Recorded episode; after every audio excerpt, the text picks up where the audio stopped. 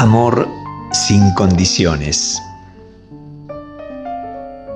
Vivió su niñez jugando cada día.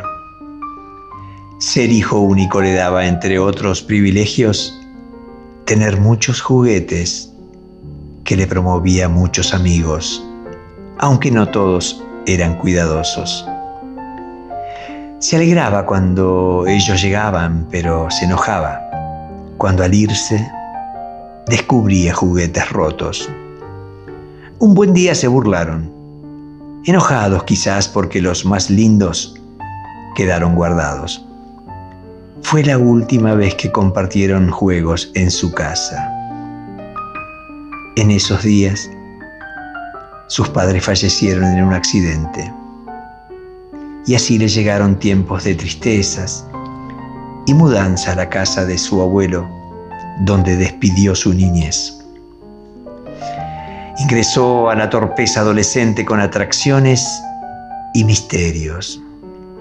Admiraba a las chicas por su coquetería y elegancia. Le atraía sus vestimentas y sutilezas al seducir a los chicos. Fue así como comprobó que sus fantasías sexuales eran diferentes. Nadie de la familia y amigos lo imaginaban ya que sus conductas no eran afeminadas. Cuando el abuelo lo descubrió sin querer pintándose los labios, ambos quedaron perplejos. En ese momento supo que ya no podía ni quería callarse.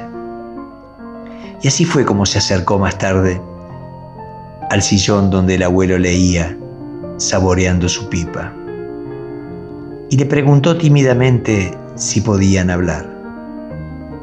El abuelo dispuesto dejó el libro a un costado y escuchó a su nieto decir, me pasan cosas y no sé el por qué. Es algo que siento desde hace muchos años. Nunca lo conversé con nadie, abuelo, pero quiero que seas el primero en saberlo.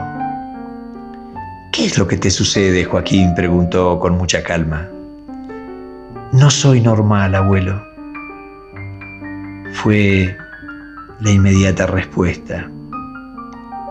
Y en la frente del hombre mayor se alzaron los surcos.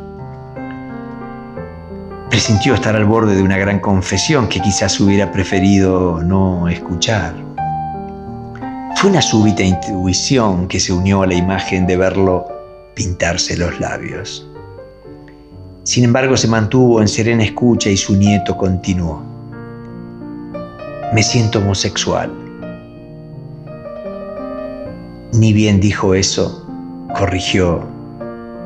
Soy homosexual, abuelo. Las miradas diáfanas se encontraron. Joaquín quedó esperando que algo sucediera de inmediato. Y el abuelo con su mano buscó la de su nieto, que la dejó quietecita hasta sentir la calidez y también el alivio de la caricia.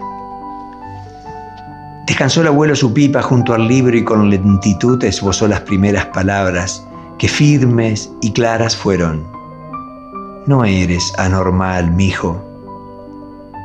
Eres Joaquín, mi nieto querido desde antes de nacer y agregó convencido, cada elección en esta vida te pertenecerán.